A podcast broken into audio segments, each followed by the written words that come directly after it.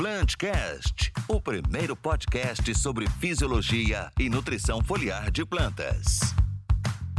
Olá pessoal, estamos aqui para mais um episódio do Plantcast, o primeiro podcast sobre nutrição e fisiologia de plantas da Compass Minerals.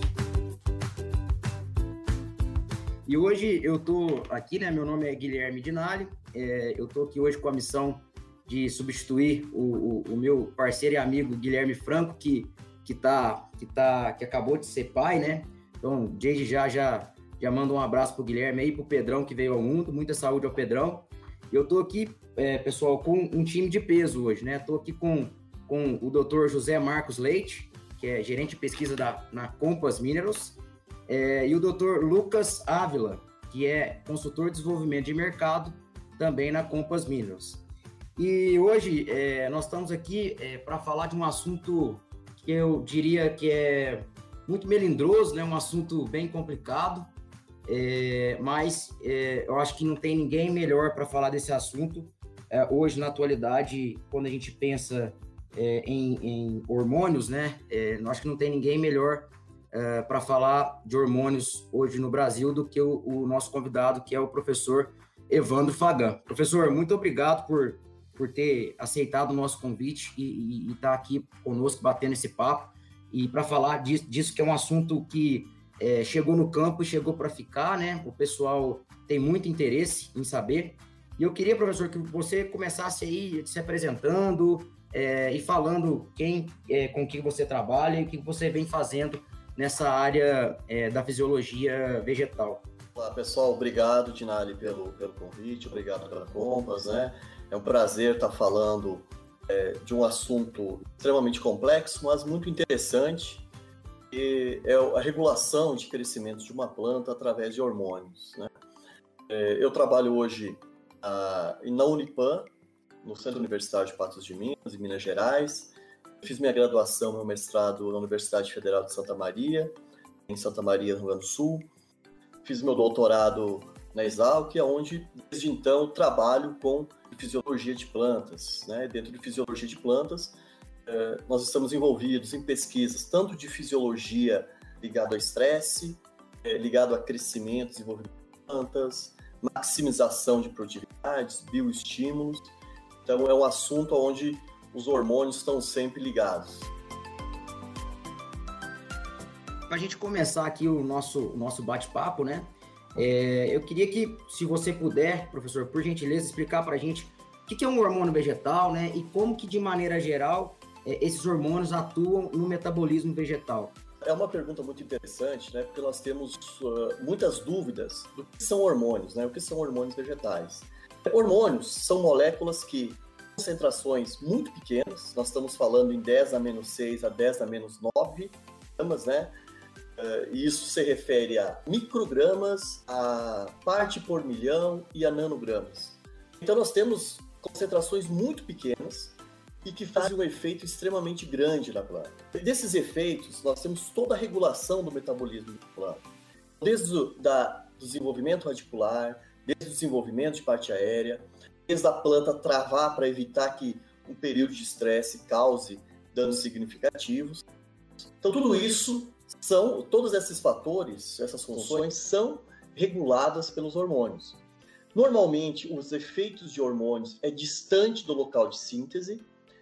Por exemplo, o ácido abscísico é produzido na raiz, na maioria das vezes, embora outros órgãos também produzem, mas ele vai atuar no estômago da, da folha.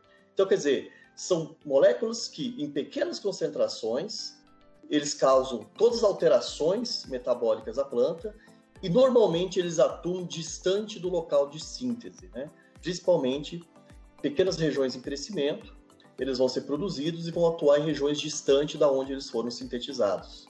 Perfeito, professor. É, então, uh, o senhor está falando, né, que basicamente são concentrações, em concentrações muito pequenas, esses, essas substâncias são capazes de alterar todo o metabolismo vegetal, né, e estão atuando aí em diversas frentes aí no desenvolvimento, no florescimento, na germinação, né?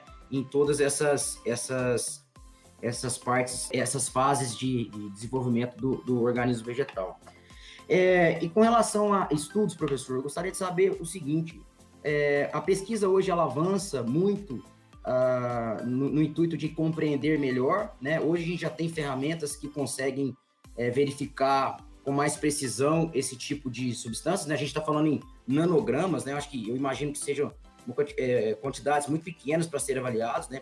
Mas eu, eu queria saber, é, hoje já se tem muito estudo com relação a isso, a pesquisa já consegue realmente decifrar onde cada hormônio atua e em quais concentrações ou não, ainda está um pouco distante esse tipo de informação? Hoje a gente tem disponível muitas informações em relação de hormônios.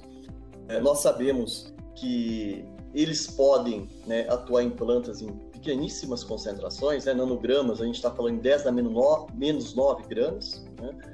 É, as pesquisas estão muito ligadas à expressão gênica, quer dizer, o, o hormônio, por regular todo o funcionamento de uma planta, ele regula justamente a expressão de genes, como se fosse é, a, a, central de controle da planta. Né? Ele atua na inativação ou ativação de genes, e esses genes que vão direcionar todo o crescimento e desenvolvimento da planta.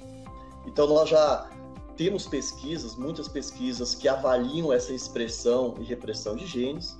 Nós também temos plantas mutantes que são plantas onde se consegue anular a produção de um determinado hormônio.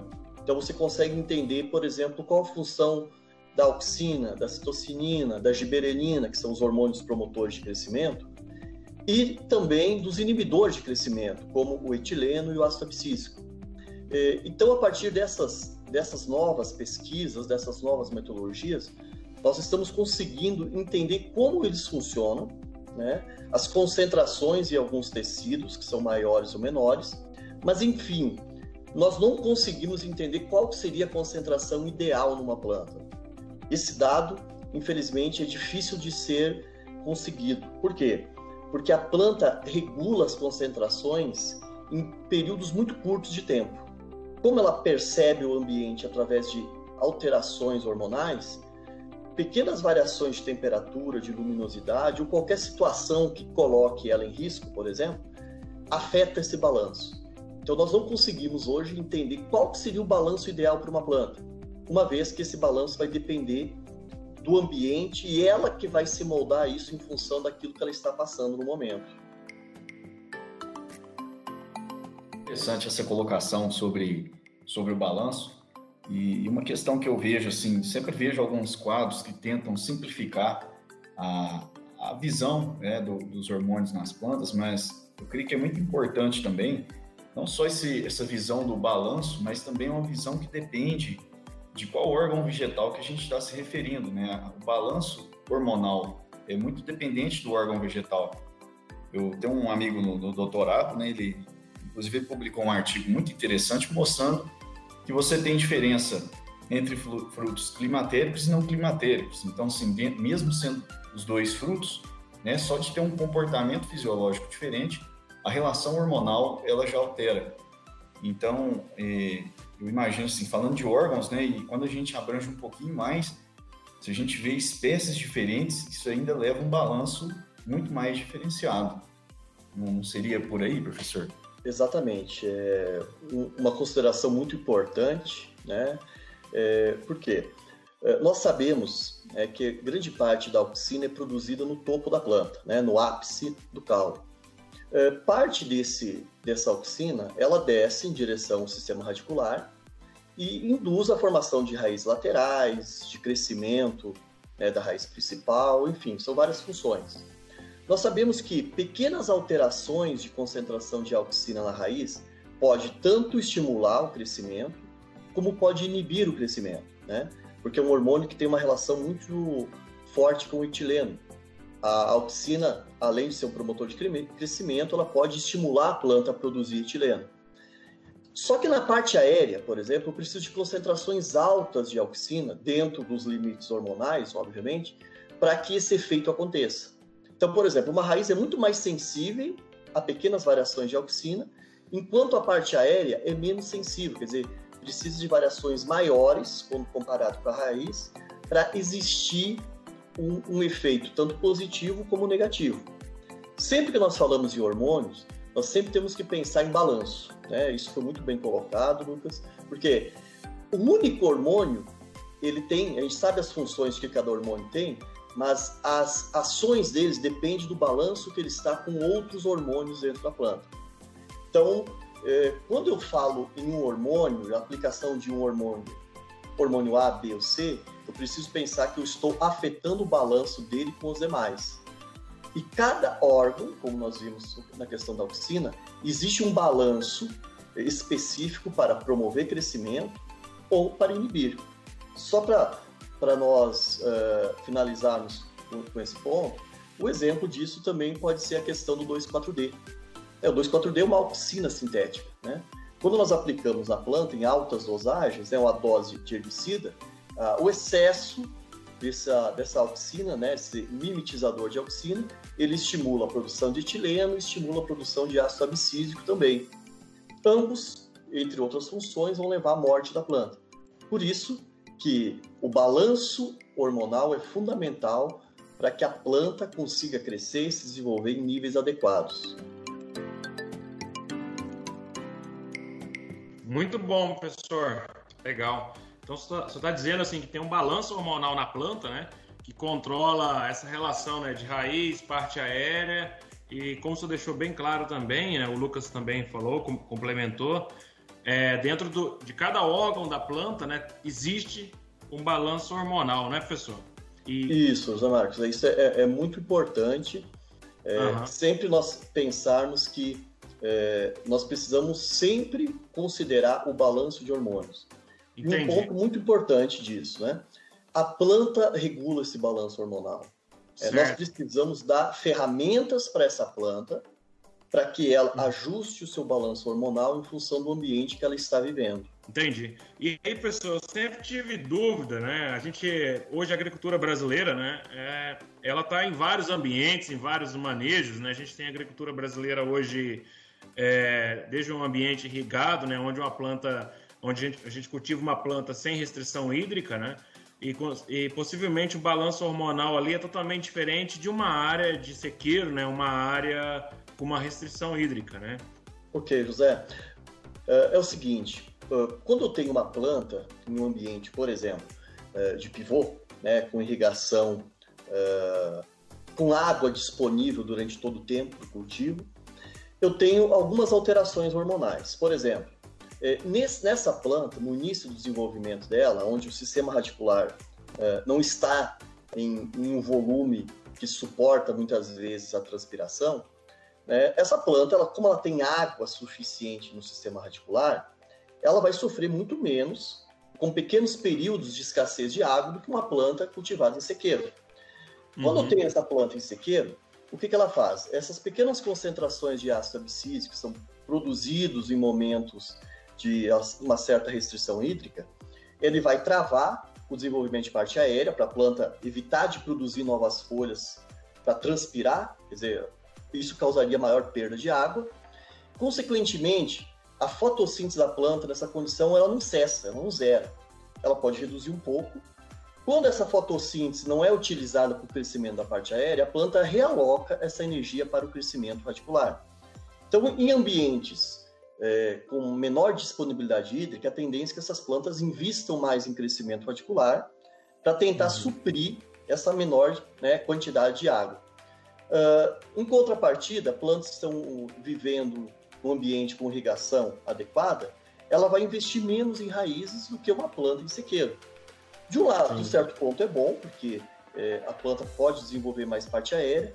Por outro ponto, é, isso não seria tão interessante, porque se a planta tiver pouca raiz, ela vai ter pouca produção de hormônios que são sintetizados na raiz, que vão definir número de nós na planta, número de ramificações, que vai ajudar a fixação de vagens, por exemplo, em soja. Então é muito comum nós observarmos hoje plantas de sequeiro, quando nós não temos anos com, com veranico, com seca severa, produzirem mais do que numa área irrigada. Né? Os concursos do SESC estão mostrando isso para a gente. Que uhum. na grande maioria as áreas de sequeiro ganharam os concursos. Por quê? Porque numa área de sequeiro, quando tem um ano normal, chovendo normalmente, a distribuição ideal de chuva, essas plantas parecem que conseguem desenvolver um sistema radicular superior de uma área irrigada, né? E esse desenvolvimento maior de raiz dá um suporte maior para a carga produtiva dessa planta. Legal demais. É, até pegando um gancho, acho que vale a pena. É, de maneira geral, assim, quando a gente fala numa semente, né? Uh, me corrija se eu estiver errado, né? A semente, ela recebe todo o material genético, né? Que vem da planta mãe, né? A nutrição também, né? Que vem da planta mãe. E com hormônios, não, eu imagino que não é diferente, né, professor? Então, assim, é, a quantidade, por exemplo, de giberilina é, necessária lá para ela começar o seu desenvolvimento é, inicial, ela vai receber essa quantidade, a semente ela recebe essa quantidade da planta mãe, né?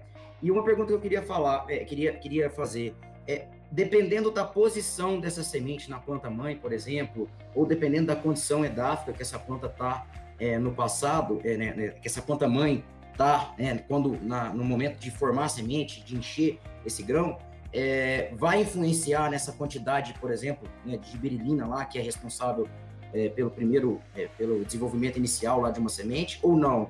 É, a planta ela, ela, distribui igualmente todos os hormônios, assim como nutrientes, né? É, para todas as sementes, independente da posição, independente da condição edáfica da, da planta mãe lá no campo de semente de soja, por exemplo. Uh, bom, o que, que acontece? Quando uma planta de soja, por exemplo, chega na maturação fisiológica, né? Para chegar na maturação fisiológica, esses grãos, eles precisam, né, do, da auxina para divisão celular, é, da citocinina também para dividir células, a giberelina para estimular o alongamento dessas células. Então, enfim, o balanço desses três hormônios são fundamentais para ela formar né, a, a, o embrião maduro dessa semente. Posteriormente a isso, a planta precisa acumular dentro dela o ácido abscísico. Por quê? Porque o ácido abscísico ele evita que esse embrião se desenvolva ou que a semente comece a germinar antes da colheita. Então é importante que ela tenha essa produção. O ácido abscísico, por sua vez, ele inibe a ação da giberelina. Então, quando a semente é, está no ponto de colheita, nós temos o ácido abscísico travando o efeito da giberelina. Então, lá dentro dessa semente, eu vou ter pequenas concentrações hormonais, mas eu vou ter muito precursor de hormônio. No momento que eu coloco essa semente né, em contato com o solo e com umidade, as concentrações de ácido abscísico vão cair ainda mais e aí a giberelina vai começar a ser ativada e vai começar a ser produzida em maiores concentrações. A partir daí, a planta começa a produzir é, auxina, citocinina, justamente do que? Dos precursores das reservas que estão aí. Quando você fala em período de formação do grão, período de enchimento do grão, isso tem um efeito muito importante. Por quê? Porque dependendo da posição que esse grão está sendo formado, você tem maior distribuição de nutrientes e de açúcares ou menor. Um exemplo é a questão do molibdênio. o molibdênio é um nutriente muito importante no vigor de sementes. Por que, que ele é muito importante? Porque ele regula as concentrações de auxina e as concentrações de ácido abscísico. Durante a quebra das reservas, é, principalmente reservas lipídicas, é, tem uma enzima específica, né, uma aldeído-oxidase, o que, que ela faz? Ela é utilizada para a produção desses precursores, que dentro dessa linha ela pode produzir o ácido abscísico, como pode produzir a auxina. Então vocês entendem que quando tem uma semente bem nutrida, quando tem uma semente com alta disponibilidade de fotoassimilados, o sistema de regulação interno da produção de hormônios ela vai acontecer de uma forma natural. Né? Eu preciso dar para a planta é, uma alta, uma boa nutrição durante a formação dessa semente. E se eu puder colocar em contato com a semente pequenas concentrações de precursores, de hormônios, durante esse primeiro momento, ela pode repor aquilo que ela não conseguiu produzir para expressar o mais próximo possível do potencial né, de vigor que ela tem.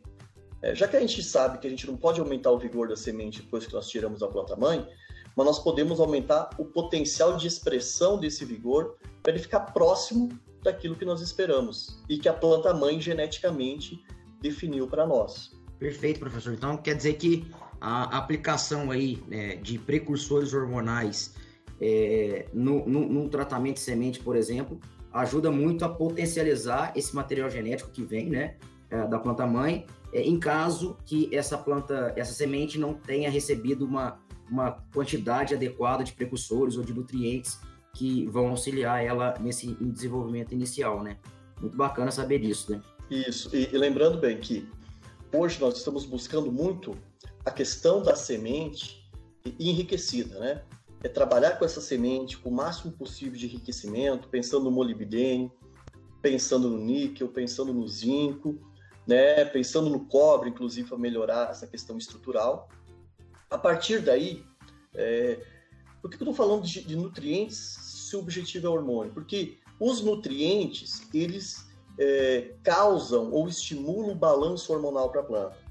Então, nós vimos é, a importância do molibdênio na produção de auxina e ácido abscísico.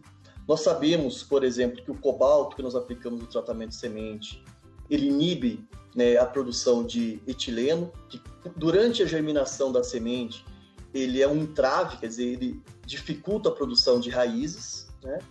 Então, no momento que nós trabalhamos com precursores ou com uma nutrição, nós estamos conseguindo equilibrar essas concentrações hormonais da planta.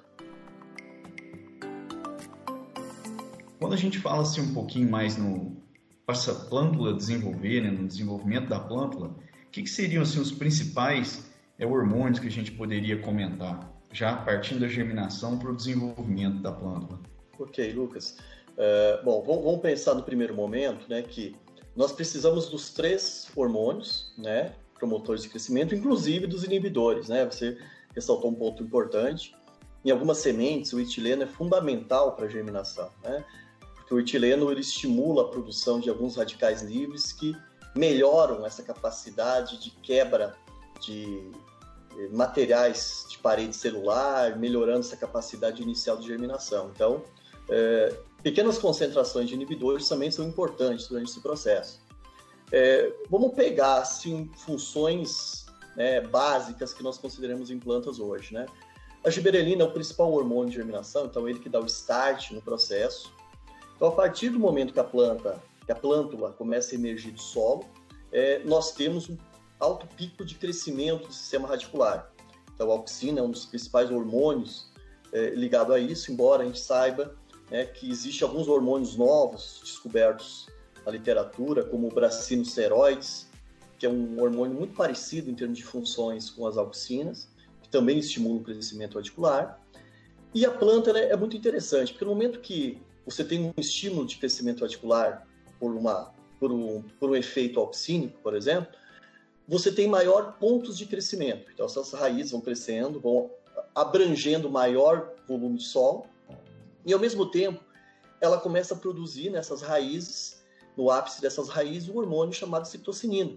Então tem uma explosão de produção de citocinina no início do desenvolvimento, porque esse hormônio ele vai estimular o desenvolvimento da parte aérea.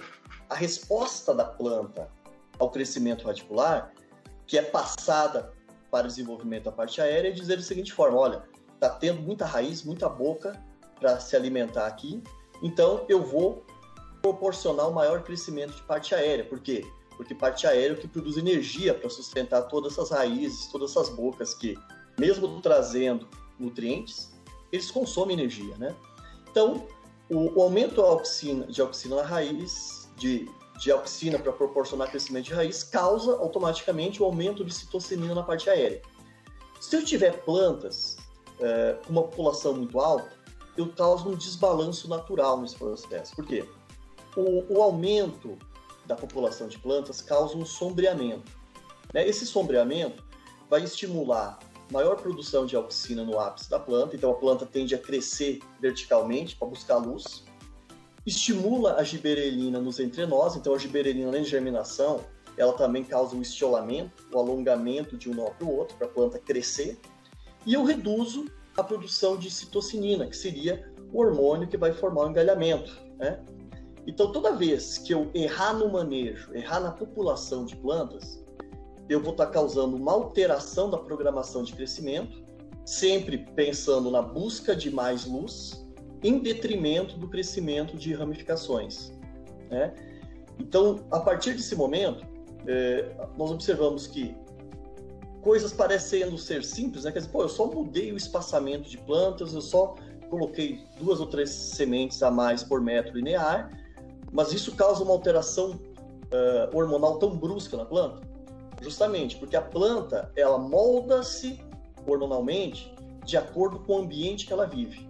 Ela entende aonde ela precisa priorizar o crescimento e, portanto, ela vai potencializar hormônios, inibir outros para se moldar esse novo ambiente. Em Minas Gerais, que a gente ia falar que hormônio vegetal é igual truco, né? O sinal errado faz perder o jogo, né, Dinário?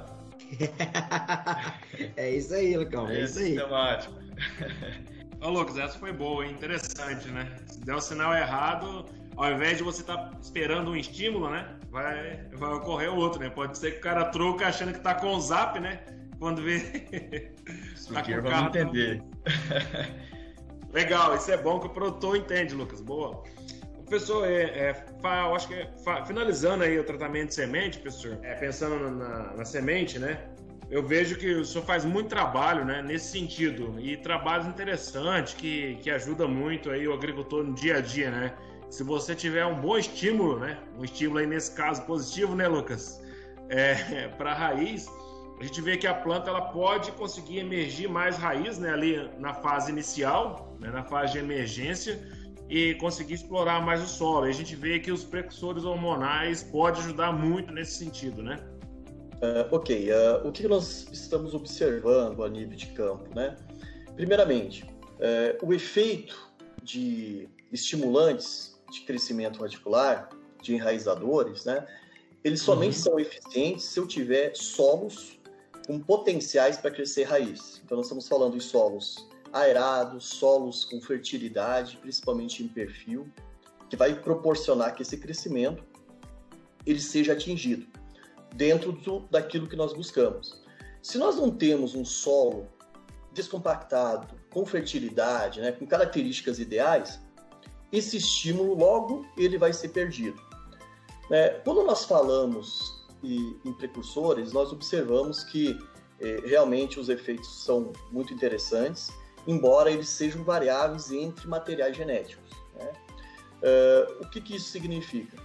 Quando você estimula o crescimento radicular, você está estimulando a planta a produzir mais parte aérea. Então, uh, sempre que nós pensamos em raiz, é, é um efeito é, cumulativo. Eu, ao crescer mais raiz, eu vou proporcionar à planta a crescer mais parte aérea.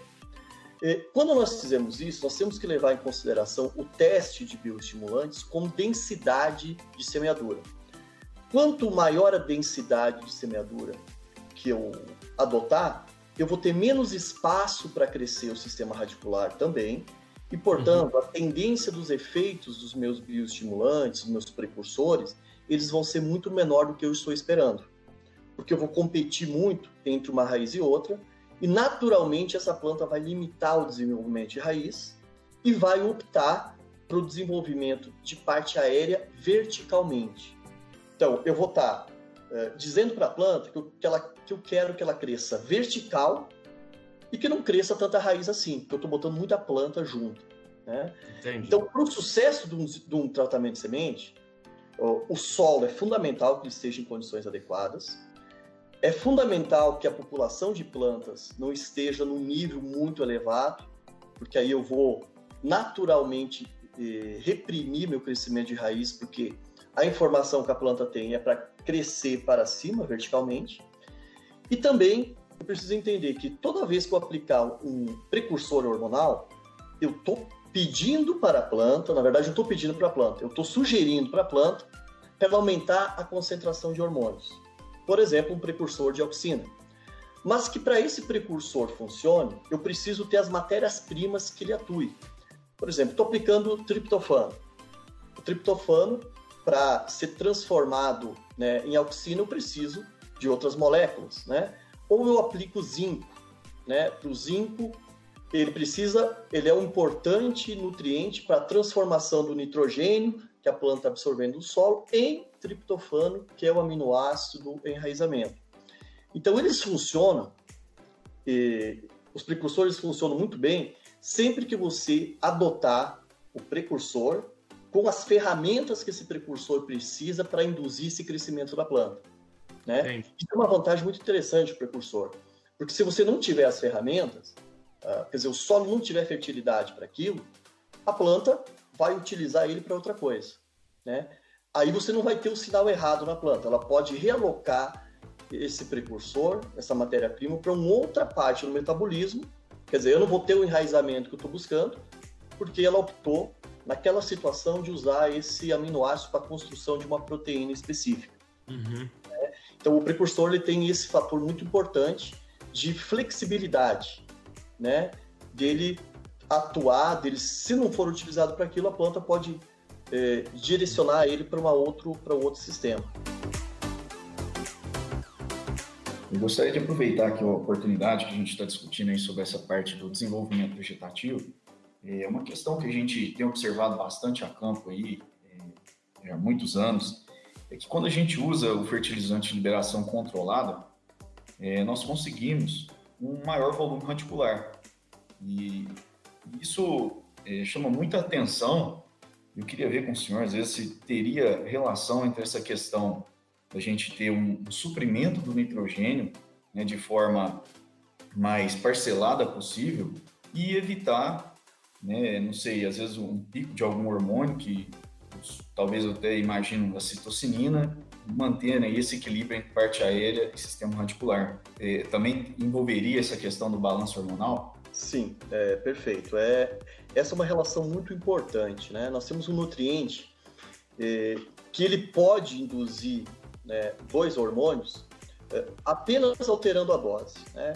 Então, quando nós temos doses menores de nitrogênio, nós estamos falando doses menores, por exemplo, até 50 kg por hectare, um pouco mais, um pouco menos, a planta opta em utilizar esse nitrogênio para produzir né, precursores ligados ao triptofano e gerar uh, auxina.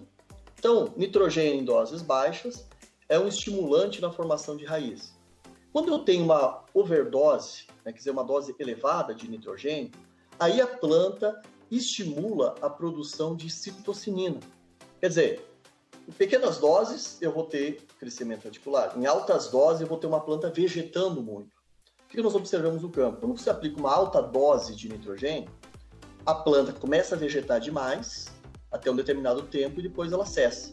Então nós temos picos hormonais dentro da planta. Para evitar que esses picos hormonais aconteçam, isso seria uma ferramenta muito interessante. Quer dizer, existir uma liberação gradual para que ela, ao controlar esses picos, não ter um pico de auxina nem um pico de citocinina, mas ter o balanço entre eles mais próximo do adequado, a planta vai autorregulando o seu crescimento. Primeiro, para que esse nitrogênio, ao ser metabolizado em doses menores, ele proporcione o crescimento de raiz e a raiz é que vai dar a informação de quanto de parte aérea essa planta pode suportar. Então, como nós vimos que a raiz que regula o desenvolvimento da parte aérea, é, doses menores de nitrogênio e eles, essas doses serem mantidas progressivamente ou por um período mais longo, uh, regularia a planta de uma forma mais adequada, pela boca, quer dizer, pela raiz, e não pelas folhas. Porque se eu tiver um estímulo grande de crescimento foliar, vai chegar um ponto que essa raiz não vai ter boca suficiente para se alimentar do nutriente do solo e transferir para a parte aérea para dar conta de toda aquela estrutura que ela tem. Então, se eu tenho um pico de citocinina, uma aplicação alta de nitrogênio no primeiro momento, posteriormente eu vou ter uma produção de ácido abscísico para travar essa planta. Quer dizer, é um efeito contrário, né? Então, por exemplo, se, se no milho eu tiver que aplicar nitrogênio, eu, eu, eu tiver aplicação de cobertura de nitrogênio, é, o ideal é que essas aplicações, se fossem feitas de forma convencional, elas fossem né, feitas de forma mais parcelada. Porque se ela for feita uma dose muito alta num ponto específico, eu vou ter uma alta produção de parte aérea, essa planta vai transpirar muito em um determinado momento.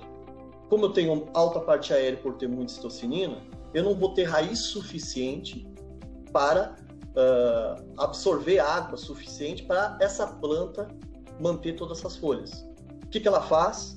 Estimula o ácido abscísico, o ácido abscísico vai travando a planta até ela equilibrar.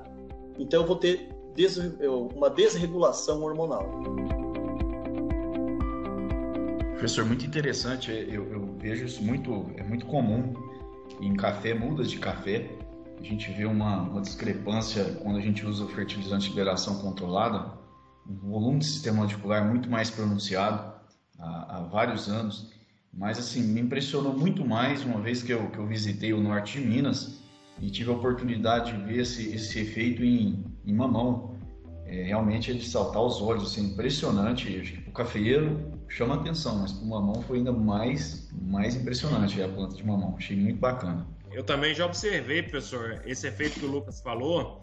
Eu observei em café, mas assim, eu evidenciei muito mais em milho, professor. Milho safrinha, sabe? A gente usa bastante hoje é, Polyblane, né, para milho safrinha. A gente posiciona tudo no plantio e é muito evidente, eu acho que o Dinalo também depois pode comentar.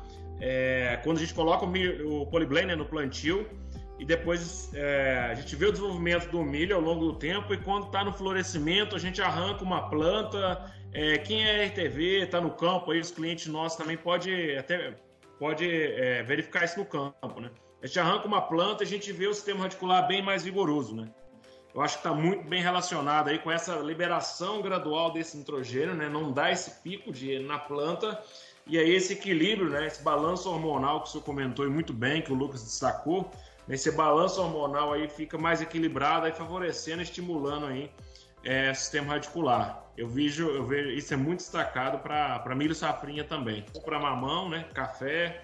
É muito interessante, mas uh, além disso tem um outro fator importante, né? Quando você tem doses muito elevadas de nitrogênio e você tem um crescimento vegetativo é, mais intenso, é, você tem folhas, por exemplo, mais suscetíveis a pragas e doenças. Né? Quando a folha cresce muito rápido, as paredes das células não conseguem acumular lignina na mesma proporção. É, uhum. É, então já você tem dados mostrando que altas doses de nitrogênio inibem a produção de lignina na planta. Né? Isso torna elas mais né, atacadas por pragas, por doenças. É, existe maior concentração de de componentes, né, de aminoácidos, de açúcares nos espaços intracelulares, e isso faz com que você tenha um desenvolvimento maior. Então, olha só, um erro de uma aplicação de nitrogênio altera todo o balanço hormonal da planta, eu dou uma ideia para ela crescer vegetativamente muito, automaticamente isso já desregula toda a capacidade dela de, de, de defesa. Né? Então, como isso é importante hoje, nós entendemos que o, o fertilizante ele precisa ser é, disponibilizado para a planta em doses menores, mas contínuas, para que ela consiga né, ter um crescimento mais adequado e evitar esses picos hormonais. Fica evidente aí a, a importância, né? Nada em excesso é, é, bom, né? Nem comida demais em excesso é, é, é bom também. Então, é, fica claro aí, é, os meninos comentaram e, e, e, o senhor muito bem explicou aí o porquê que esse excesso de nitrogênio de uma vez é, pode causar esse desbalanço. Muito legal, muito obrigado aí, foi uma excelente explicação. Dando sequência, é, acho que é interessante também, professor, a gente falar um pouco do metabolismo de hormônios aí no, no, no florescimento, né? Aí já passando por uma parte mais reprodutiva, né? Entrando numa parte reprodutiva da, da planta, né? É, pelo que eu entendi, né, e pelo que a gente está discutindo aqui até agora, é, é sempre, um, o Lucas destacou muito bem, né, sempre um balanço hormonal, né, é, é isso que rege a planta, né, é, e lógico, né, de acordo com os estímulos que ela vai sofrendo ao longo de sua vida. É, quando a gente fala em florescimento, professor, é, quais são, assim, os, poderia explicar, desde aquela, aquele início, né, quais são os hormônios que começam a, a ficar mais é, mais importantes, não mais importantes, né, mas começam a se destacar é, quando a gema já começa a se transformar numa gema reprodutiva, e aí essa gema reprodutiva já começa um processo é, de transformação para um botão floral, para uma flor. É, o que, que, quais são os principais hormônios aí que regem é, esse metabolismo na hora da, do, do, florescimento das plantas? Pode falar em planta anual ou até mesmo uma planta perene, por exemplo, do café, dos citros, de maneira geral. É, Dinali, bom, é, nós sabemos que quando a planta chega no florescimento, né, ela inverte o dreno. É, um lado, isso é bom, por outro lado, é ruim, né? Porque é, ao inverter o dreno, ela diminui a quantidade de fluxo de energia para as raízes, então isso pode afetar e afeta o balanço de alguns hormônios, uma vez que esses três hormônios promotores de crescimento eles são fundamentais durante o processo. É, se a gente linkar individualmente, é, nós podemos colocar da seguinte forma: é, nós sabemos no café, é, por exemplo, que a giberelina é importante para essa indução da formação né, do, da, do, da, da, produção da flor, da saída daquele período é, do déficit hídrico, que ela vem algumas vezes, ou para o processo de indução do florescimento.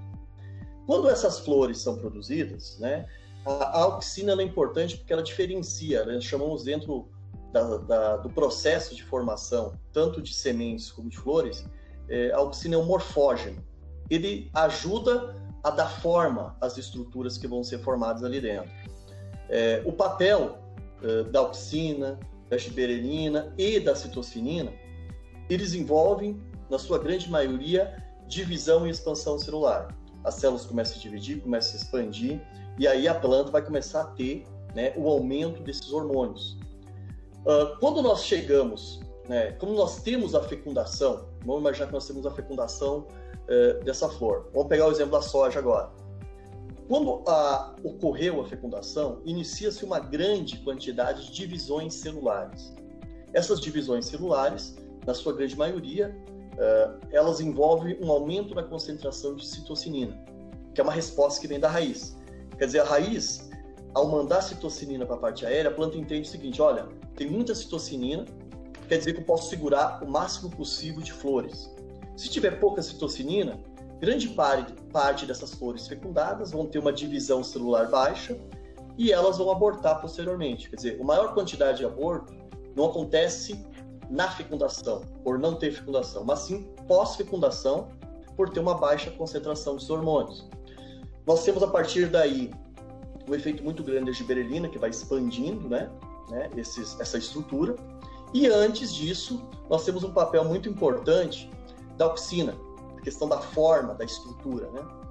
E tem um outro ponto importante, pessoal, que nós não falamos aqui, que é o etileno. Não, mas o etileno é importante no florescimento? Na verdade, o etileno no florescimento ele causa aborto quando em excesso. Mas em concentrações baixas, ele ajuda na, na senescência. O que, que é senescência para a planta? É morte, né?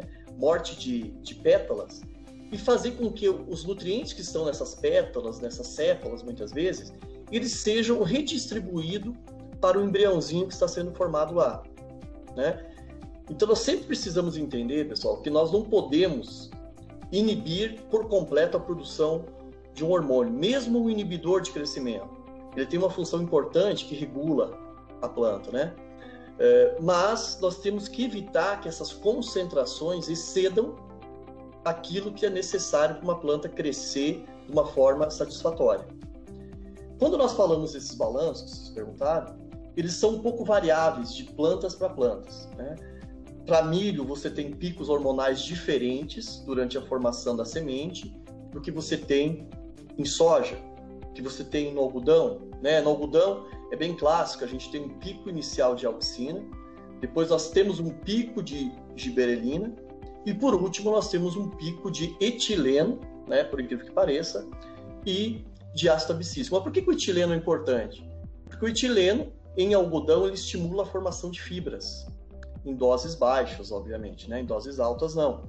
Então a gente observa que esses picos eles acontecem em determinados momentos. E a citocinina, que na soja é importante para aumentar a divisão e para fixar aquela flor naquela pequena vagem, né, que vai formar futuramente, o, a produção alta de citocinina no algodão ele causa o contrário, ele reduz o aumento do, da expansão das, das fibras. Então, cada planta, pessoal, ela tem um determinado balanço que difere de espécies para espécies, né? Uh, o que a gente sabe dentro disso é que a planta se autorregula. Para autorregular a planta, nós precisamos da energia, da nutrição, das condições necessárias para ela autorregular suas concentrações hormonais. Mas se a gente pudesse resumir isso, uh, a auxina é o, o, hormônio que dá forma às estruturas que vão definir no embriãozinho formado o que vai ser raiz, o que vai ser parte aérea. É o hormônio da divisão celular inicial, que aumenta a quantidade de células. Citocinina também é o principal hormônio da divisão, por isso de citocinese, e que em soja define quantas vagens vão ser fixadas, né? E giberelina, na sua grande maioria, está ligado à expansão das células, fazer com que essas células sirvam como uma estrutura de armazenamento mais ampla. Etileno, pequenas concentrações, ele é interessante para degradar estruturas da flor que não são mais necessárias para realocar esses nutrientes para o grão. E ácido abscísico é fundamental para evitar que aquela sementinha que está sendo formada e já está pronta quando está na maturação fisiológica germine antes do período que eu gostaria que ela germinasse. Então a planta mesmo faz essa autorregulação. Professor, uma exceção assim, interessante, só chamando a atenção também, por exemplo, a planta de, de abacaxi, né, que, que depende de, de, aplicação de etileno para o florescimento. Então a gente vê assim como que as plantas elas têm essa variação natural, é, é interessante. Muito bem lembrado, Lucas. Isso é um ponto muito interessante, né? Quer dizer, em, em abacaxi o pessoal usa carbureto, né? Aquela pedra que quando você coloca em contato com a água induz a produção de etileno. Quer dizer, em algumas plantas o etileno é um indutor de florescimento, no caso abacaxi. Em outras ele é um indutor de abscisão de flores. O que, que é abscisão? Né? A gente fala muito em senescência e abscisão, só para nós abrir um parênteses aqui. Pessoal, sempre que nós falamos em senescência, é o termo que nós usamos de morte. Folhas em senescência, plantas, folhas morrendo, né? É, que estão no processo de degradação, estão ficando amareladas, necróticas. Isso é senescência. Quando nós falamos em abscisão, nós estamos falando em queda. Quando uma folha está sendo liberada da planta, está caindo, nós falamos que está em abscisão. Né? Então, abscisão, hoje nós usamos muito para falar de bacheiro, é, folhas de bacheiro que caem é, logo no início do florescimento, por excesso de adensamento de plantas, por receber muitos estresses de pragas, doenças. É, nós temos abscisão extremamente relacionado a etileno. Né? Então, quando nós estamos falando em morte de folhas, em amarelecimento de folhas, o hormônio né, clássico de morte de folha, de abscisão, de vagens ou de folhas, é o etileno. É, esse é o hormônio uh, que nós temos um efeito muito mais é, bem documentado. Por exemplo, no café, é, né, José e Lucas, né, vocês lembram que no café o pessoal usa é, etrel, né, etefon, para amadurecer os frutos com mais rapidez. Como consequência, nós podemos ter muita queda de folhas, abscisão foliar, justamente pela ação que ele tem, tanto no amadurecimento, na maturação desses frutos, mas também, infelizmente, ele vai causar essa, essas perdas de folhas prematuras. Nós temos aí uma, um apelo muito grande é, dentro da Compass, que é a gente sempre utilizar inibidores de senescência e, e para isso nós usamos aí muito a, a, produtos né, à base de níquel e cobalto para evitar a senescência, né, visto que eles, que eles atuam na, na ACC oxidase, enzima-chave da produção de etileno, para evitar essa síntese, de fato, a conversão da ACC para etileno. E eu acredito que o senhor tem bastante é, é, pesquisa, né? tem pesquisado bastante, o senhor foi um, um pioneiro aí nas pesquisas da Compass, e eu acho que até gostaria de, de verificar com o senhor, o senhor poderia comentar um pouquinho sobre os resultados, o que, que tem sido observado aí de forma, de forma prática, eu acho que seria muito bacana. Realmente, nós observamos que o uso de níquel e cobalto, em condições de laboratório, em condições de campo, realmente que ele traz uma redução na síntese de etileno. Muito bem comentado por você. É, na, na, no processo final de síntese de etileno, né, nós temos a enzima ACC oxidase, que transforma a molécula de ACC em etileno. Essa enzima, ela usa o ferro como cofator. Só que o níquel e o cobalto, quando você aplica na folha ou no tratamento de semente, principalmente a gente vê esse efeito com o cobalto, nós temos uma competição desses dois nutrientes com o ferro. Quer dizer, o, o níquel ele vai é, competir pela enzima ACC oxidase com o ferro, o cobalto também. Então, nós observamos em, em trabalhos que até 60%, 67% do, do etileno é reduzido pós aplicação de níquel e cobalto. por um processo fisiológico simples, competição desses nutrientes, no caso do cobalto, desse elemento, com a enzima, né, que vai produzir diretamente o etileno. Então, isso é um, é um efeito bem interessante que nós vimos. E lembrando que quando você tem uma, um retardo da senescência da planta, não um retardo muito longo, você possibilita que o investimento que ela fez em folha perdure por um período maior. Quer dizer, a planta produziu uma folha, essa folha é uma usina para a planta de produção, que ela mantém essas usinas ativas por um período mais longo. Nós sabemos que na maioria das plantas, se a gente for pegar soja, nós vamos pegar milho, nós vamos pegar algodão, a maturação dos frutos não acontece tudo ao mesmo tempo, né?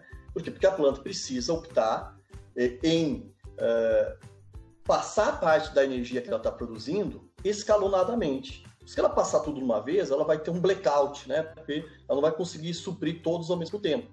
Então, esse retardo na senescência é importante, porque os últimos grãos a serem formados, é, normalmente eles não conseguem atingir o potencial de formação, porque a planta fecha o ciclo antes de ela ter completado o enchimento desses grãos. Nós vimos isso muito em soja, muito claro esse efeito em soja, que quando você diminui, é, ou melhor, aumenta dias de retenção de folhas, você tem uma resposta de produtividade espetacular. Porque você permite que aqueles últimos grãos a ser formados continuem em enchimento por um período mais longo. Por exemplo, o níquel e cobalto é uma ferramenta interessante para que a gente possa reduzir essa produção de etileno. É lógico que numa planta extremamente infestada, né, com uma alta intensidade de doença ou de pragas, o níquel e o cobalto não vai resolver o problema. Né? Eles vão atenuar, eles vão reduzir essas produções desde que eu tenha, que, que ela vai ser significativa desde que eu tenha um sistema de produção adequado. Né? Nós estamos falando aqui não é no milagre, nós estamos falando em um sistema de manejo que você use tecnologias porque você vai minimizando, né? você vai fazendo o ajuste fino na planta. Eu acho que ficou claro para mim aí, a gente passou aí por, por, por, todas as fases, vamos botar aí de uma, de uma, de uma planta, né? É, hora entrando na cultura perene, voltando para anual, é, ficou uma coisa ficou muito clara para mim, né? O balanço hormonal ele é o que rege a planta é, em todas as fases do metabolismo, né? Agora na senescência a importância, né, desse balanço auxina, é, quanto mais etileno tiver, menos auxina tiver, é, a planta tende a, a, entrar em senescência, o órgão, né, o vegetal, né? é, de maneira geral, né? Então está trabalhando aí com produtos que amenizem ou que retardem a produção desse etileno em excesso para manutenção de flores é fundamental para a gente ter um melhor pegamento de flor menor, e, consequentemente, melhor pegamento de fruto, né? Acho que é bacana falar isso. Mas, é, professor, a gente sabe que tem que não são só esses hormônios os mais conhecidos, né? Acho que tem outros hormônios também é, importantes aí no metabolismo vegetal. O senhor gostaria de destacar aí mais alguns, alguns outros hormônios que que, tem, que tenham e que façam é, um papel fundamental aí também durante todo o metabolismo?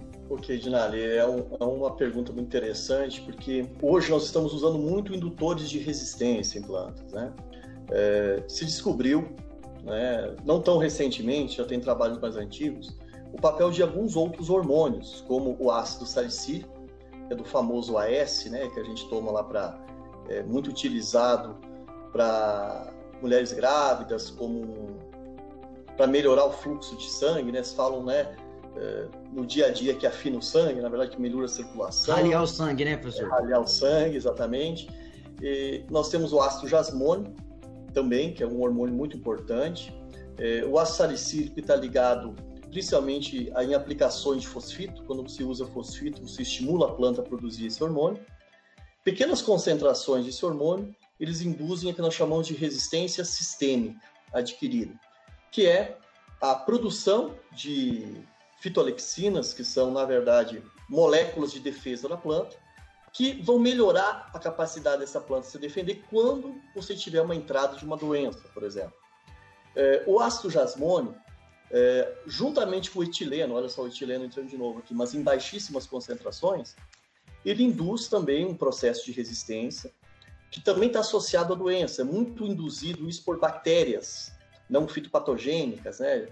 Vários bacilos hoje são comercializados que têm esse efeito de melhorar a resistência a doenças, né, principalmente a doenças de solo ou doenças que afetam a planta, nematóides e assim por diante. Então, o ácido jasmônio e o ácido salicílico estão entrando muito forte dentro desse processo de indução de resistência. Também o ácido salicílico está se observando em alguns trabalhos que eu realizei que ele melhora muito a proteção de clorofilas. Quando nós fizemos aplicações, aumento das, das produções de ácido salicílico pela planta, as folhas de baixeiro se mantiveram vivas por um período mais longo. Né? Existem mais dois outros hormônios que não são utilizados hoje é, na área de bioestímulo de, de, plantas de uma forma tão intensa, né? Mas existe, por exemplo, as estrigolactonas, que são hormônios também que atuam em conjunto com a auxina, inclusive se descobriu que a estrigolactona é um hormônio que inibe formação de ramificações. A auxina estimula ela para ela inibir a citocinina, né? para gente ver como esses balanços são complexos. E nós temos também o bracinosteróis, que é um hormônio muito parecido em termos de funções com as auxinas. Nós já, já tem mapeado algum desses balanços em plantas, mostrando que eles são importantes nas formações de estruturas, de órgãos, né? Mas essas pesquisas estão avançando um pouco mais agora nesse momento, é, entendendo melhor essas ações. Existem outras moléculas que estão sendo consideradas hormônios, é, por exemplo, o óxido nítrico, que pode ser produzido a partir da nitrato redutase ou óxido nítrico sintase, enfim. É uma molécula que tem uma sinalização hormonal e outras moléculas que está se descobrindo hoje, né? Mas as mais conhecidas é, embora dessas mais conhecidas nós temos né, auxina, citocinina, giberelina, etileno e ácido depois deles nós temos maior conhecimento em jasmonatos e ácidos e depois nós estamos verificando os efeitos, aí mas pesquisas estão andando mais vagarosamente, que é no uso de bracinosteroides e estrigolactonas. Não diretamente no uso, mas as funções que eles desempenham nas plantas. Legal. Bacana, professor. Então, é, para quem quiser aprofundar um pouco mais, né, não são só os cinco hormônios que a gente está acostumado a falar, né? Oxina, tocinina, giberelina, etilena e ácido abscísico, né? Tem outros também, né? Eu até queria sugerir para o pessoal, depois a gente pode deixar um link, né? Fazendo até um merchan aí, né, professor?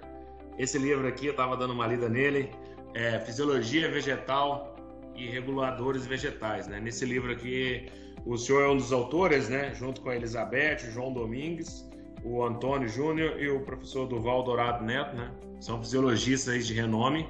E vocês descrevem todos esses hormônios. E aí, e aí, quem quiser aprofundar um pouco mais sobre esse assunto, aqui no livro tem.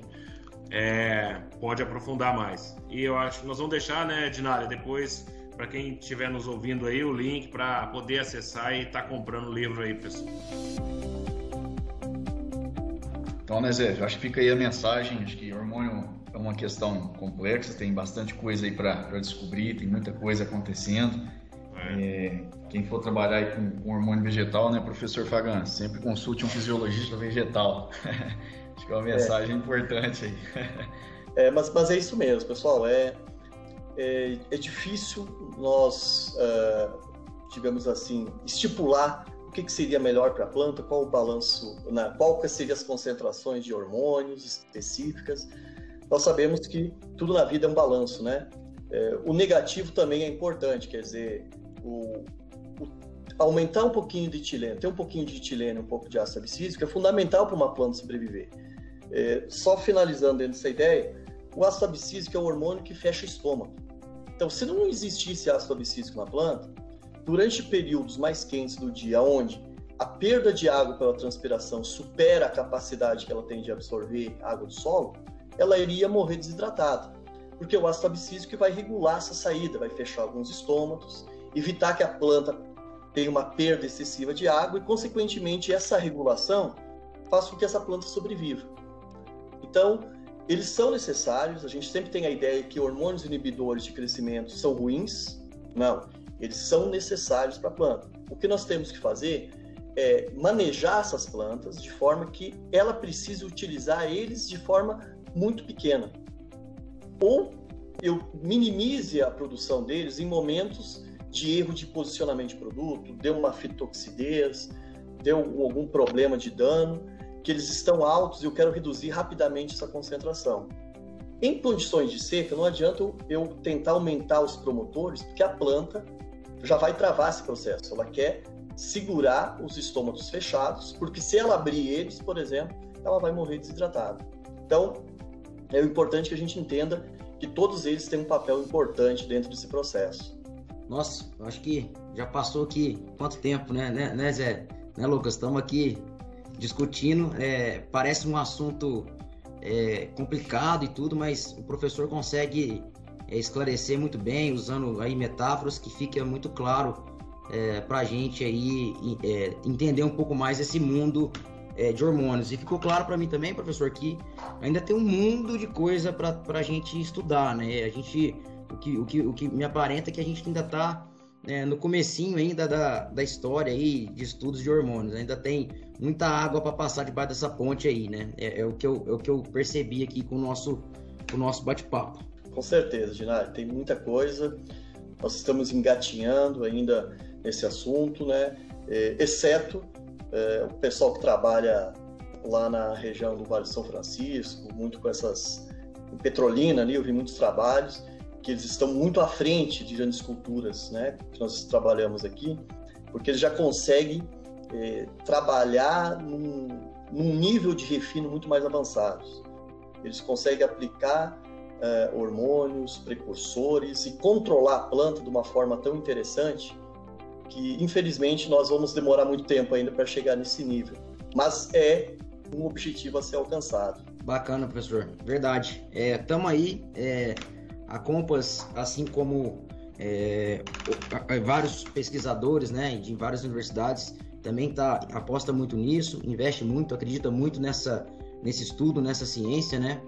É, e conte conosco aí para a gente tá, ser um parceiro aí né, no desenvolvimento é, desses, de estudos com esses importantes hormônios. Enquanto a gente ainda não descobre quantos gramas ou nanogramas de auxina gasta para produzir 4 toneladas de soja, né? Nós temos que ficar aqui, botar a, é, cadeira, a, a bunda na cadeira e, e, e estudar bastante para buscar essas informações. Professor, fica aqui o meu, meu agradecimento, muito obrigado pela, por participar conosco é, deste episódio do Plantcast. É, a gente agradece muito, para mim foi uma aula, não sei para vocês, é, e Lucas, é, foi um excelente bate-papo e, e, fica aqui é, o, o nosso agradecimento. Ok, pessoal, agradeço muito pela oportunidade. São parceiros de longa data, sempre os trabalhos que eu faço com vocês é sempre no sentido eh, de vocês e várias outras empresas, né, de entender, né? A gente sempre busca uh, conhecimento, né, que é o fundamental.